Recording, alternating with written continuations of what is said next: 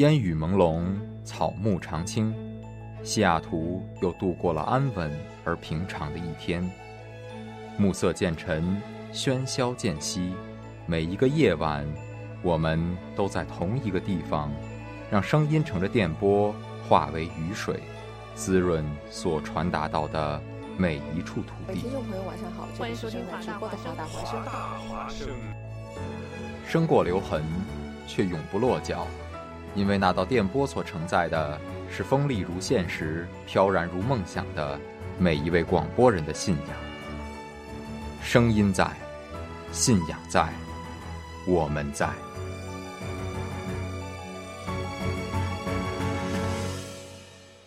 当一天结束，夜幕降临，你会想起什么？是否某件事？是否某个人？你会微笑，又或是沉默？那是只属于夜晚的温柔追忆，是一段段你们的夜的故事。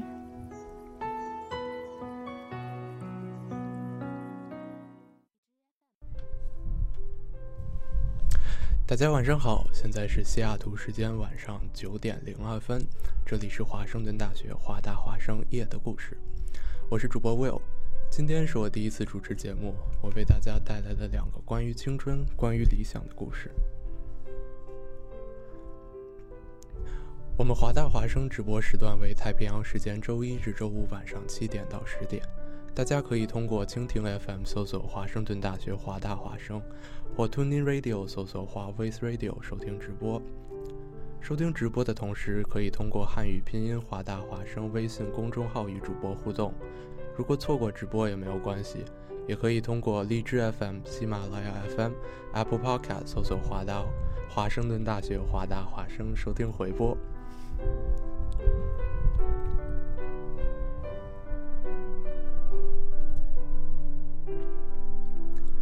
第一篇故事是：舒适区终有一天会毁掉青春。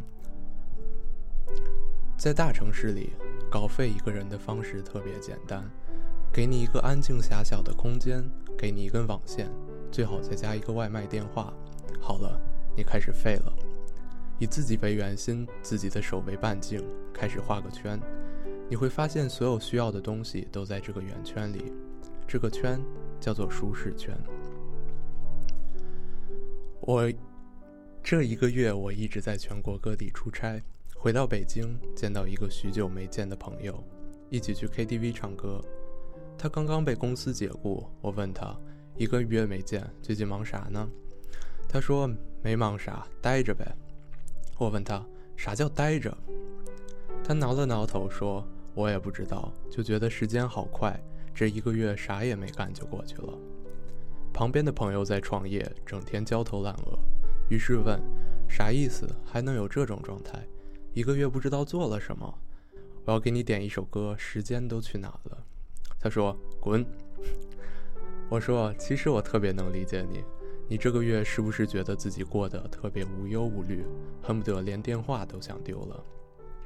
他说：“电话还是要的，不过确实电话每次响起的时候还有些紧张。”总觉得自己安稳的小世界要被打破了。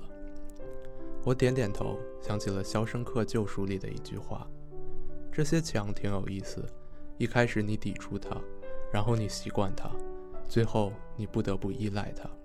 这就是 institutionalization 体制化。人有一种习惯，就是总喜欢在舒适熟悉的环境待着。这种舒适区一旦被建立，就会变得无比依赖。”慢慢的爱上了周围的墙，恋上了这舒适的小屋，从而不愿意飞出去看看，怕看到外面熙熙攘攘的世界。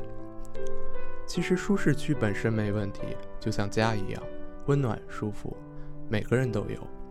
但如果家的力量太强，而放弃了去外面看看梦想，是挺可惜的。我们都有过想出去看看，然后被爸妈叫停的时刻，但大多数坚持出远门的孩子。也没有忘记过回家的路。回家后，不过眼界开了，知道世界变大了，明白自己渺小了而已。最重要的是，他们开始着手下一次旅行的计划了。看，他们的舒适区就这么变大了。我想起另一个朋友，毕业去了一家国企上班，每天朝九晚五，日子像上了发条一样，有规律无意义，只有周末才像被赋予了灵魂一样，穿着打扮、逛街、约会去了。我跟他聊过舒适区，他告诉我，我这才不是舒适区，我可是每天都要按时工作，而且我从来不迟到、不早退，很规律、很努力的。我说，那工作一年了。感觉到自己有什么变化吗？他想了想，说：“你别说，好像还真没有。其实舒适区分为两种，一种是成天无所事事，另一种更可怕，因为很难意识到，就是无意义有规律的循环。而后者更是许多人的生活状态，看起来很努力，看起来很忙很累，不过是重复无意义的循环着。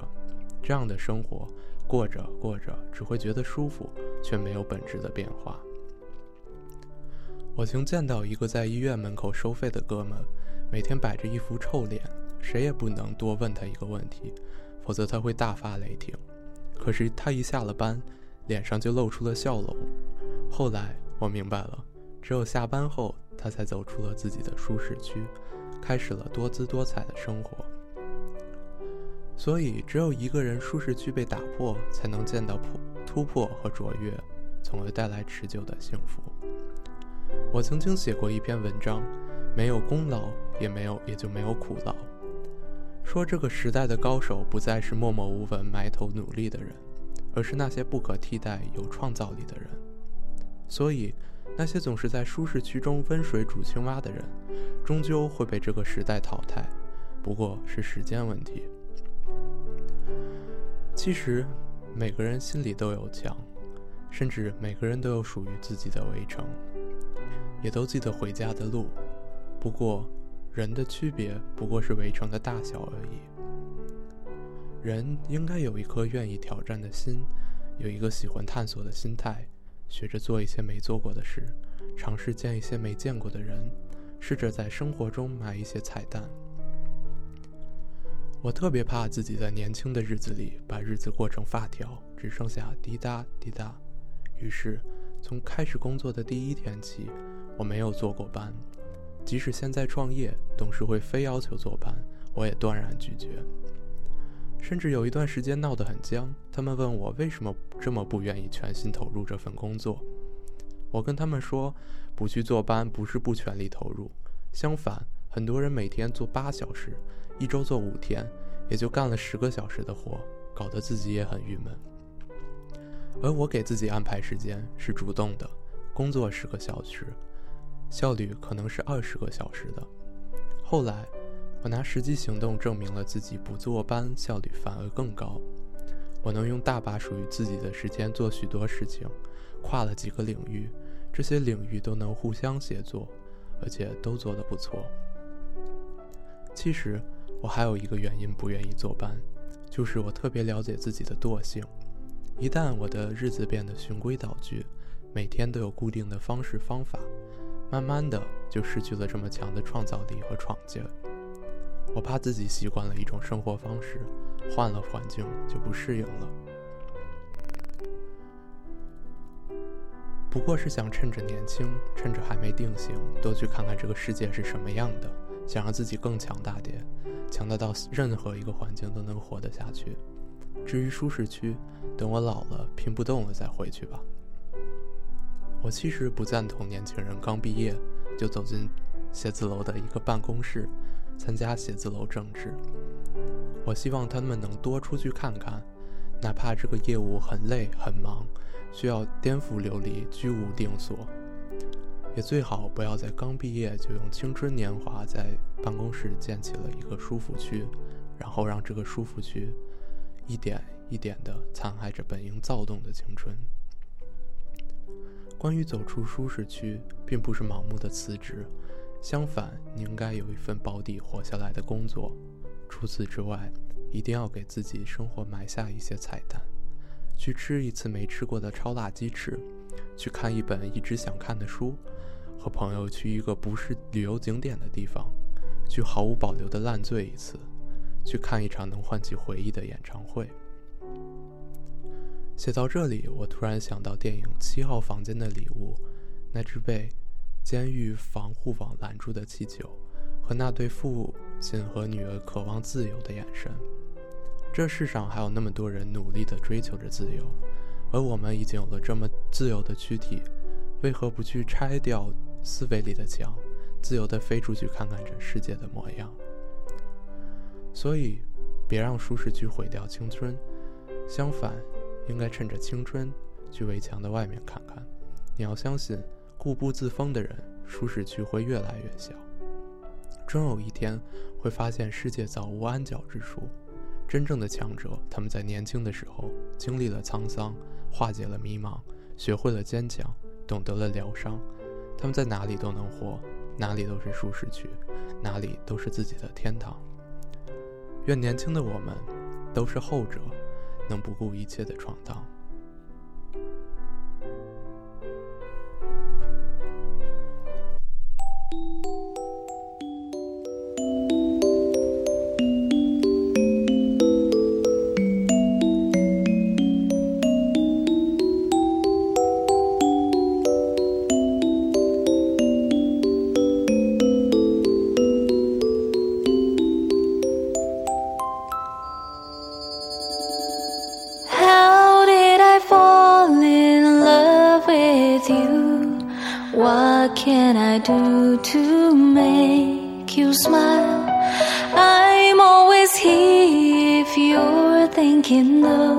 the story of the tears from your eyes もしも願い事が一つ叶う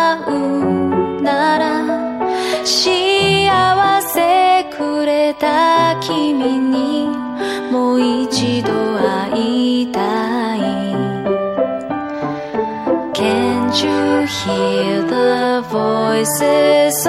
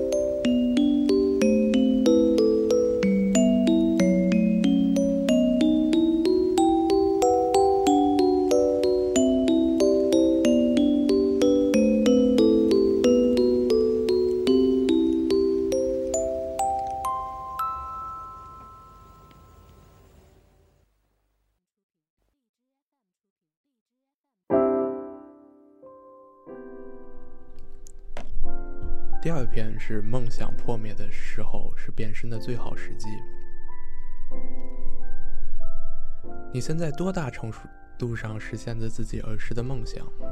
我小的时候有好多梦想，有些实现了，有些没有实现，还有些我现在做的事情，就是小时候自己做梦也想不到的。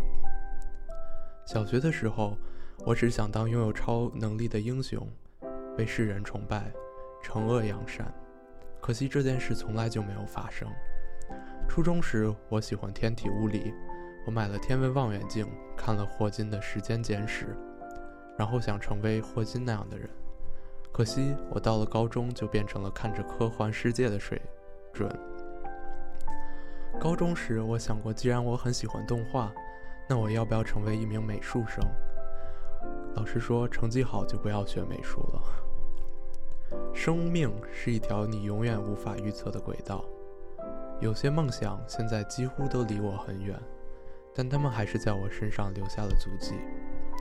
现在我正在学着如何成名，成为一名插画师。这肯定与我一直以来对色彩和人物绘画的热爱是分不开的。但是我也在想，现在的我还会梦想着成为一名职业的艺术家吗？我想大概不会了，因为我清楚地明白，最能给予我意义感和快乐的，不是仅仅成为一个艺术家。同时，我也清晰地认识到了自己的局限。那些我画了数小时画的东西，也许还不及另一个人寥寥数笔的勾勒。而我的确没有时间每天投入的精雕细琢自己的绘画技巧，我只能用我有限的时间表达我想描述的东西。今天，我想邀请你一起探讨直面生活中所有失去和失落，然后抱着对生命的谦卑和臣服于生活的第二部分——失落的梦想。失落的梦想有意思。生命中的失落是说真的有些梦想。我们意识到，因为自己的局限，可能真的无法完成。欧文·亚龙在自己的小说里不止一次地提到。他的来访者的职业，其中有好有起码两位都是芭蕾舞演员，却都因为自己的身体疾病，不得不在很年轻的时候放弃自己像生命般重要的芭蕾舞事业。欧文·亚龙在《一日浮生》这部小说里也讲了一位遇到写作瓶颈的作家，在自己二十岁的时候就想写一部关于彩泥的小说。却在年过八旬都没有任何进展的来访者。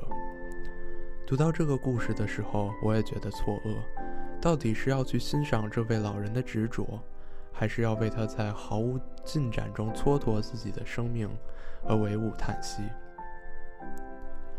多年前，我还在读土木研究生的时候，就一直执着地想要去美国读心理学博士，可是我一直没有去成。我曾经有一年多的时间都在教托福考试，它跟土木或者心理学都没有任何相关。我还记得自己大学和研究生时的死党略带讽刺地说我：“我觉得你很可能就一直教英语了。”当然，他自己也不喜欢土木，但还是读到了博士毕业。但是我知道不可能一直教英文，因为我的全部天赋、热情、才华和意义在教这英文这件事情得不到充分的表达。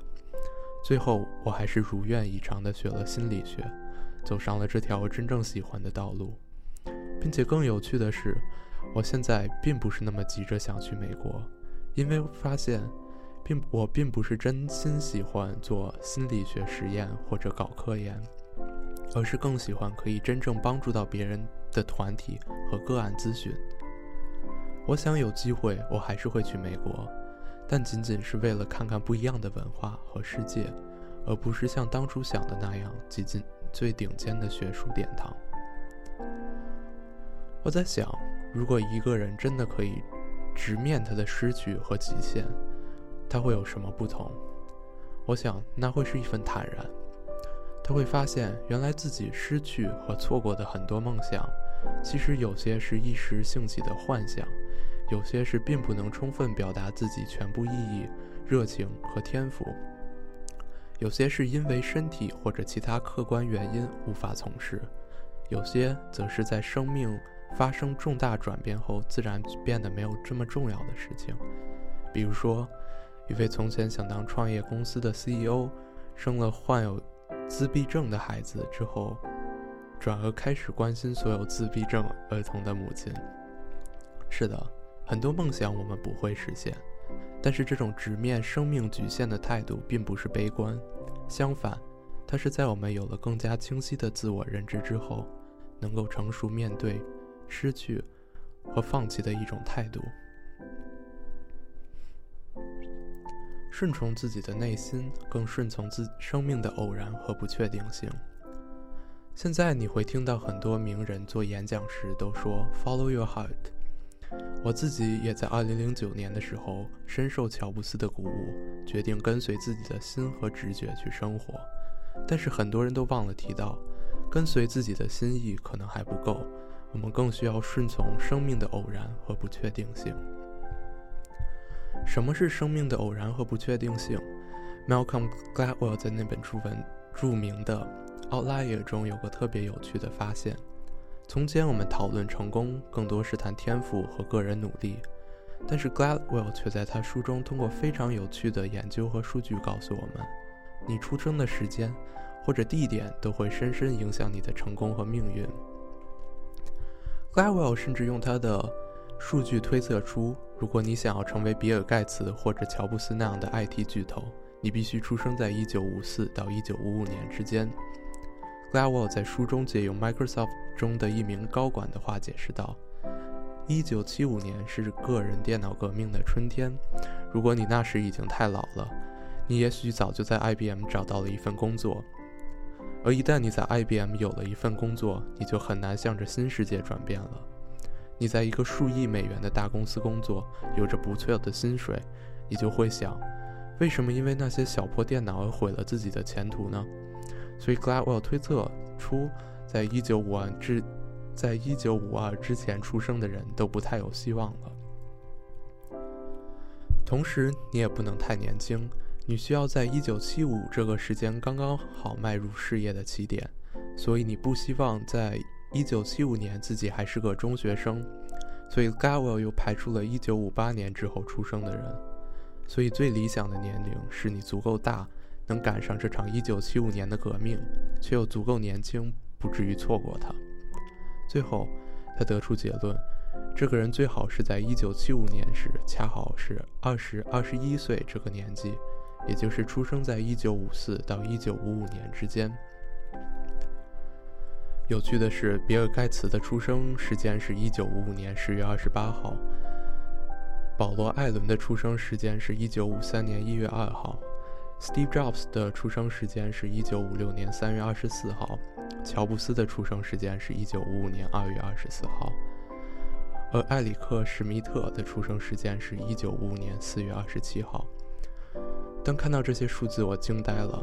我一直深深敬佩这些人的天赋、才华、勇气、创新精神和坚持不懈的努力，却忘了他们成就其实也有太多的偶然。这种偶然是一个时代的脉搏。是一种革命的兴起或者衰落，是一个历史背景下的时势造英雄。同样，如果你仔细想想现在中国的现状，阿里的创始人马云出生于一九六四年十月五日，百度创始人李洪彦出生在一九六八年十一月十七日，腾讯创始人马化腾出生于一九七一年十月二十九日。这些数字又说明什么？因为一九九零年代正是中国的互联网开始兴起的时候，按照 Gladwell 的思路，他们的出生日期正好赶上了中国的互联网革命，他们在那个时候都是刚刚好二十岁的年龄。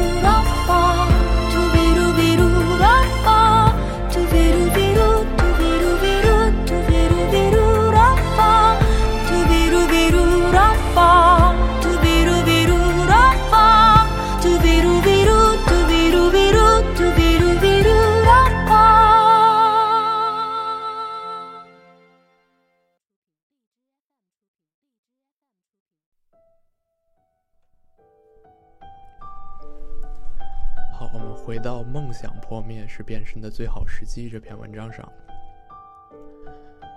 我想起 Michael Sandel 在他的哈佛大学公开课《Justice》上发生的一句一件有趣的事情。他在讲什么事的时候，都会对台讲台下的同学们说：“即使你们能来到哈佛读书，也是一种继承。”有同学站起来反对，老师。我不同意你的说法。我能来哈佛，完全都是靠自己的勤奋，并不是继承什么。Michael 反问他：“你难道觉得勤奋本身不是一种继承吗？你有相对安全的环境学习，你不用担心下一顿饭在哪里，你所住的社区没有一群贩毒或者抢劫的失足青年拉你下水，也不用忍受吸毒的父母。你觉得这些不是一种继承吗？”前两天跟我好朋友谈论我们出生的年对时，也深深的感到庆幸。我们的祖辈在生存线上挣扎，他们很难有自我和自主，但是他们还是养活了我们的爸妈。爸妈也没有自我，但是他们也不再为生存挣扎，而是想办法让我们受到更好的教育。到了我们这一代，我们才敢谈自我，才敢去追求自我实现和做自己。这难道？不也是一种继承吗？我想，这就是对生命的臣服。我们意识到自己真的很渺小，我们身上不可避免地带着自身文化给我们的局限，带着我们出生的时间、地点和家庭背景给我们的局限，带着我们的天赋和身体的局限，带着整个我们生活的时代给我们的局限。其实很多事情是偶然和无法预测的。当然，我并不是想鼓励你否认自己对自己的生活负责，而是邀请你看看我们所生活的时代、社会和整个环境给予我们的局限。我们自然是要跟随着自己的心做选择，但同时，我们也需要看到有些梦想，也许因为外部环境的局限，我们永远无法实现。对生命的谦卑和臣服。那个没有实现梦想的我们，并不是说就无能的放弃了自己的理想，而是跟随着我们的自己的了解不断加深，随着我们对生命的不可预测的理解，随着我们对自己的全部天赋、才华、热情、意义和局限的了解，我们终于愿意放下之前我们无法放下的梦想，转而去追求真正能够让我们做自己并且表达自己的梦想和目标。我们可能在生命的长河中遭遇前所未有的打击，那个让我们的舞蹈梦破碎的骨折，那次让我们无法成为歌手的咽喉手术，那次让我们双目失明、耳朵失聪的疾病，所有这些意外都会彻底粉碎我们之前的梦想。但是，当我们悼念了已经死去的梦想，从过去的灰烬中抬起头，那份重新燃起的希望和新的梦想。是对所生命中所有失去和无奈的臣服，是对生命局限的谦卑。历史有它自己的脉络，我们每个人的存在都有一种偶然性，我们无法选择自己出生的时间、地点无法选择我们的父母和家庭背景，也无法选择我们会遇到科学或者社会怎样的变革。所以此刻，我更加珍惜自己拥有的一切，也对于自己的局限有了更好的接纳。我知道我生命中继承了很多别人不曾继承的东西，就像 Michael Sandel 说的：“我的勤奋本身就是一种继承。我的父母也有各自的缺陷，但他们在自己局限内全心全意地爱我。我有着健全的身体、智力，并且受到良好的教育。我的父母没有给我经济负担，所以我可以追求对自己来说最有意义、最给我快乐的事业。”能够在有勇气放弃之前我不喜欢的东西。我有几位可以深度交流的朋友和挚友，有很多心意相通的朋友。我生活在这个互联网最发达的时代，所有的资源都垂手可得。我的努力，在这一切继承当中，都仅仅是起了一部分作用而已。对于这部分继承，我真的唯有感恩。当然，还有一部分继承是我的局限，是我需要臣服和接纳的。我并没有从小就知道自己想要什么，我在摸爬滚打中才模糊地知道自己的热情、价值和意义究竟是什么。我渐渐清晰地知道，我喜欢咨询，喜欢绘画，也喜欢写作。如果我要去跟我同龄的资深咨询师，已经画或者已经画出了惊世骇俗的作品的画家，再或者已经出版了多部畅销著作的作家相比，我可能会自愧不如。但是在很长一段时间都不知道自己在想要什么，这也是我的继承。我想我还是会带着自身的局限和社会局限的认识，不断探索自己新的可能。同时，我也知道。对生命的谦卑和臣服本身，意味着我不再因为这些局限而去批判他人、审视别人，包括我自己。有些梦想的确不会实现，但那又怎样？总有更能唤醒我在当下局限里所有热情和更有意义的事情等着我实现。很喜欢昨天一位叫小峰的读者送给罗兰·罗曼的一句话：“世界上只有一种英雄主义。”那就是在认清生活的真相之后，继续热爱生活。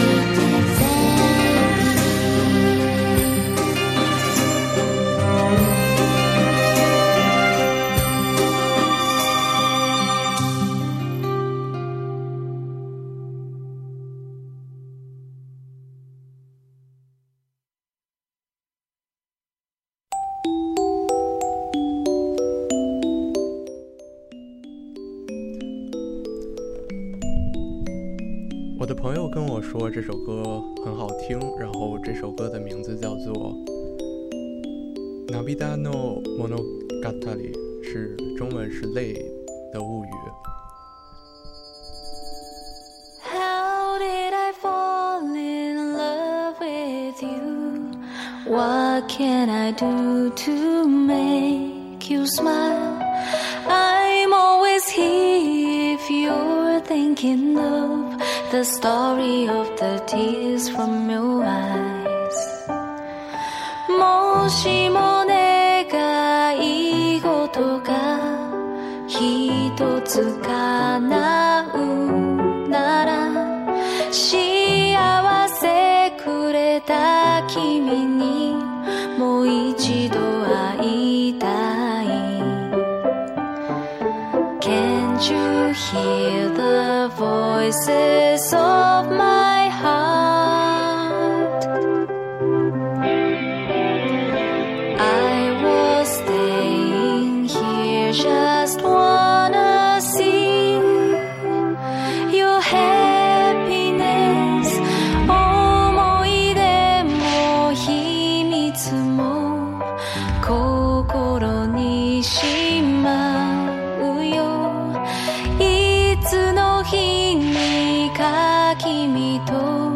また巡り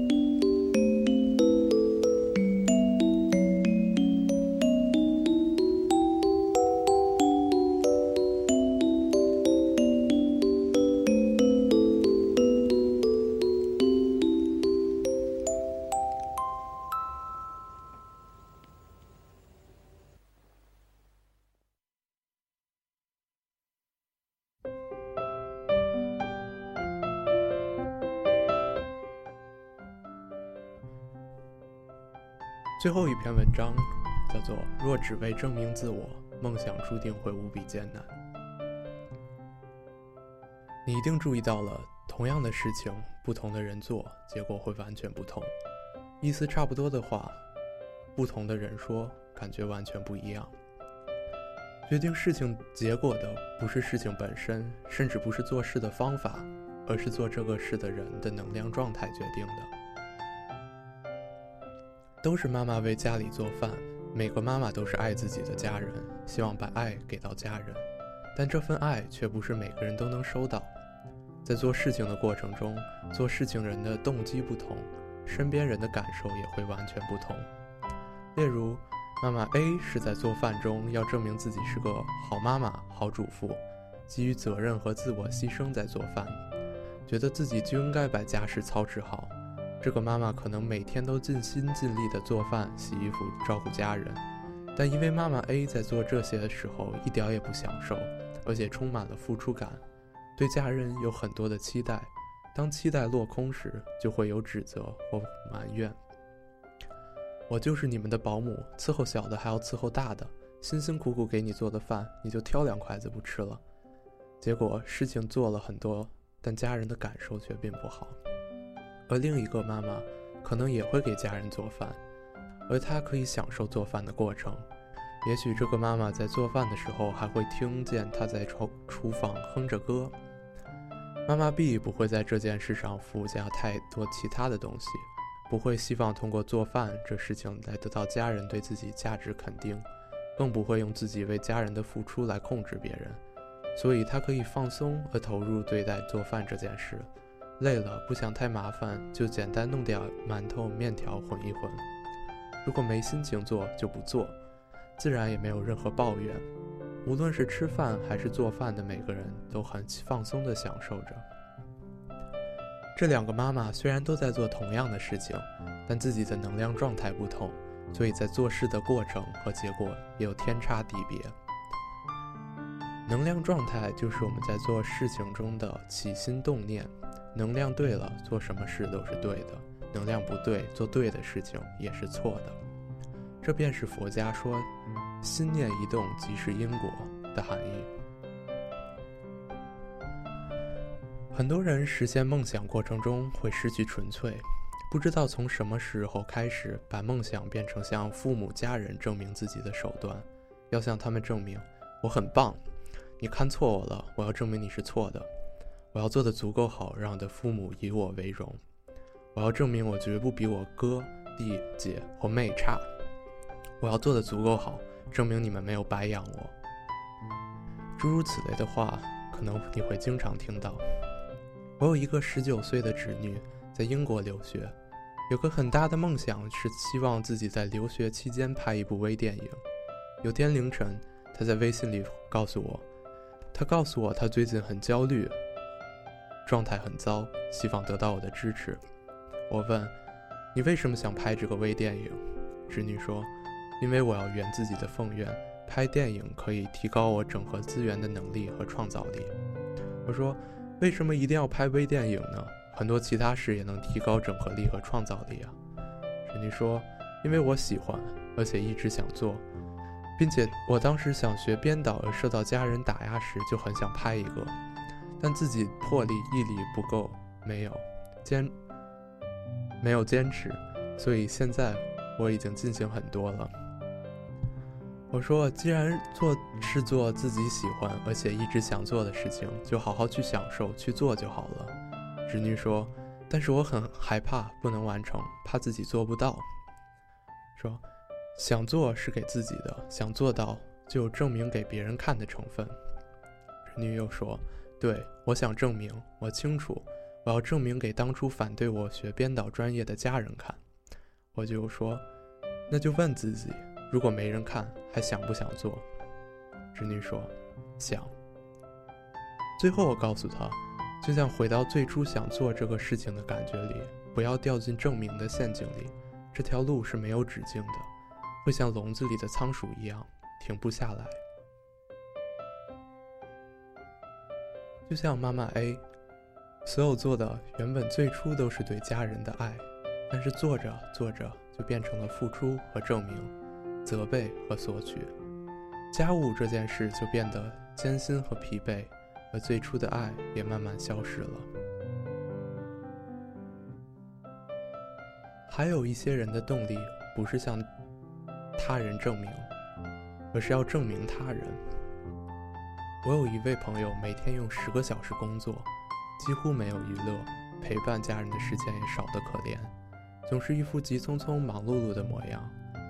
他的事业这几年来也总是起起伏伏，他总说自己时运不济，不懂得像别人那样耍手段。而我知道，根本不是努力的问题。而是他做事情时心念的不纯粹，导致了他的努力和回报不成正比。他总是跟风模仿，看什么赚钱就去做什么，但却从来不明白自己真正想做的、擅长做的是什么。他关注环境多于关注他做的事，他关注竞争对手多于关注自己，他也很少去感受自己。他跟我说。我现在不得不逼着自己更优秀，因为身边许多贱人等着看我的笑话，需要对自己狠一些，逼自己努力。可事实上，别人对我们的态度都是自己教给别人的。如果没有曾经看过别人笑话的信念，是吸引不来看自己笑话的人的。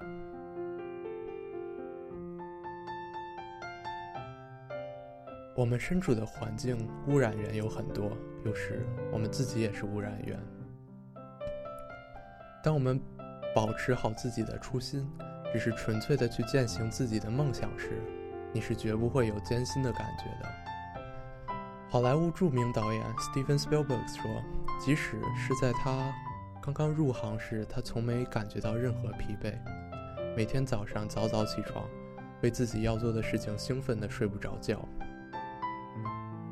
真正的梦想是来自于我们的天赋，那是一种不得不做的感觉。我认识一位非常棒的作家说，他写的东西好像都不是他自己写的，是那些文字自己流淌出来的。就像那位台湾著名创意人李新平说的：“非写不可，不写会死。”我也常常有这种感觉。我常把我写文章比喻成母鸡要下蛋，母鸡要下蛋，如果不能下，那真的很痛苦。有时候，感觉到内在的东西要出来，如果找不到时间写出来，会憋得难受。当终于抽出时间写完之后，会有一种畅汗淋漓的感觉。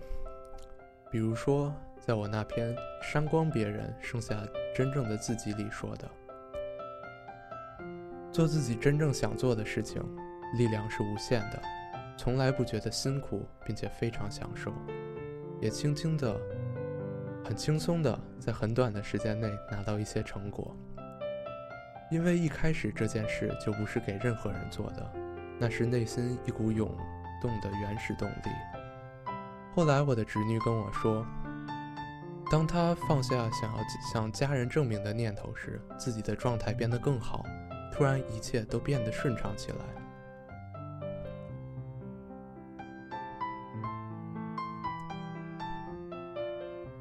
梦想里蕴藏了我们的天赋，那是我们来到这个地球的目的。有时不是你选择了你的梦想，而是梦想选择了你。我们来到地球上是为了给自己给出自己这份礼物。当我们不把从心并发的梦想变成……小我自我证明的工具，而只是纯粹的去享受它，借由实现梦想的过程中重新认出自己，这个时候，全世界都会来支持你。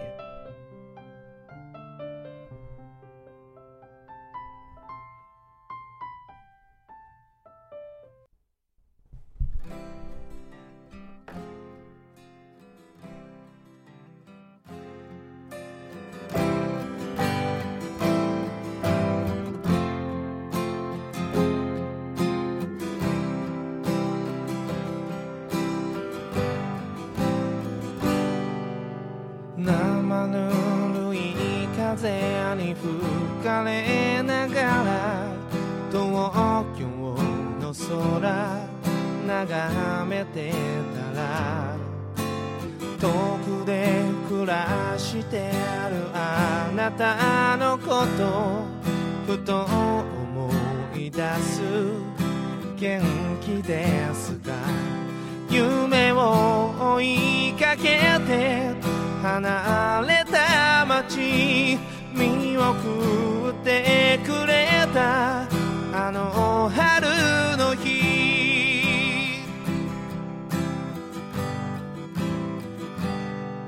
頼りなかった僕に後悔だけはしないでと優しい言葉ぬくもりその笑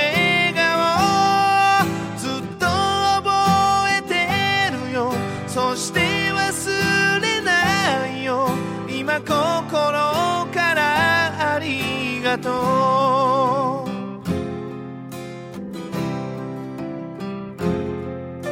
出来が悪くていつも困らせた。あなたの涙。何度も見た。素直になれずに罵声を浴びせた。そんな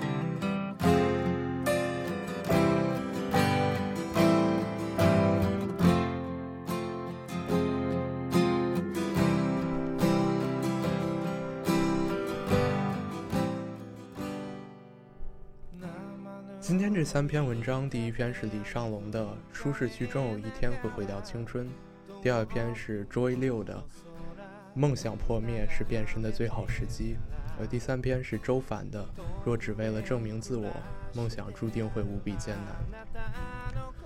然后这次节目中呢，这四首歌，第一首是 Yuli Chika 的《Namida no Mo no Gatari》泪的物语，第二首是韩国歌唱家 Lee Sante 的《Yobi》，然后第三首是宫村优子的《It's Only the Fairy Tale》，第四首是 Takuya Ohashi 的《Arigato》。所以，如果大家喜欢这些歌，可以再去下载下来听一听。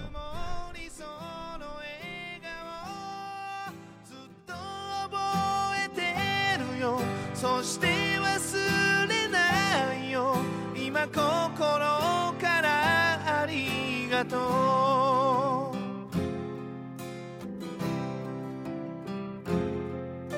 出来が悪くていつも困らせた。あなたの涙何度も見た。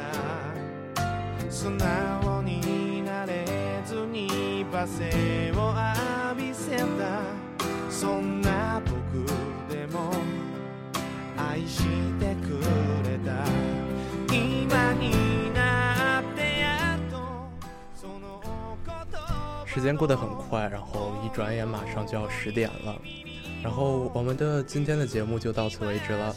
希望这几段故事给大家带来一些启发和思考，然后帮助你更积极的面对明天吧。 然后，希望下一次这个节目办得更加顺利吧。然后，那我们下次不见不散。